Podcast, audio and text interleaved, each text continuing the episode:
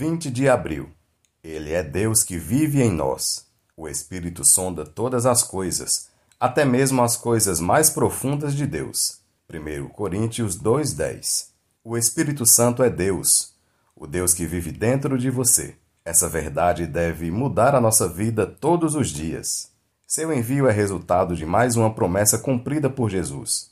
E eu pedirei ao Pai, e ele lhes dará outro conselheiro para estar com vocês para sempre, o Espírito da Verdade. Mas não pode recebê-lo porque não o vê nem o conhece. Mas vocês o conhecem, pois ele vive com vocês e estará em vocês. João 14, 16, 17. Como uma das pessoas divinas que formam a Trindade, ele pensa, age, fala, ensina, guia, convence, intercede. Ele é único. E tudo isso para quê? Que você se relacione com ele, honrando e confiando em todos os momentos da sua jornada aqui na Terra.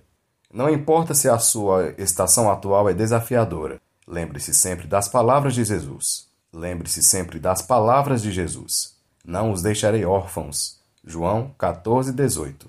Ele não nos disse que seria fácil, mas disse que sempre estaria conosco. Jesus é Deus conosco. O Espírito Santo é Deus em nós. Vamos dar o lugar que o Espírito Santo merece em nossa vida. Ele deseja isso. Cada um de nós e o seu reino seremos os grandes beneficiados por esta decisão pessoal, espiritual e racional. Quando abrimos mão desse relacionamento, nossa vida espiritual se torna fraca e inexistente. Como também quando o entristecemos durante este relacionamento. Não entristeçam o Espírito Santo de Deus, com o qual vocês foram selados para o dia da redenção. Efésios 4:30. Dessa forma, Somos convidados todos os dias a sermos cheios e alegrarmos o Espírito Santo. Que seja hoje, que seja agora, seja cheio do Espírito Santo de Deus. Jesus é Deus conosco. O Espírito Santo é Deus em nós. Pastor Adler Moreira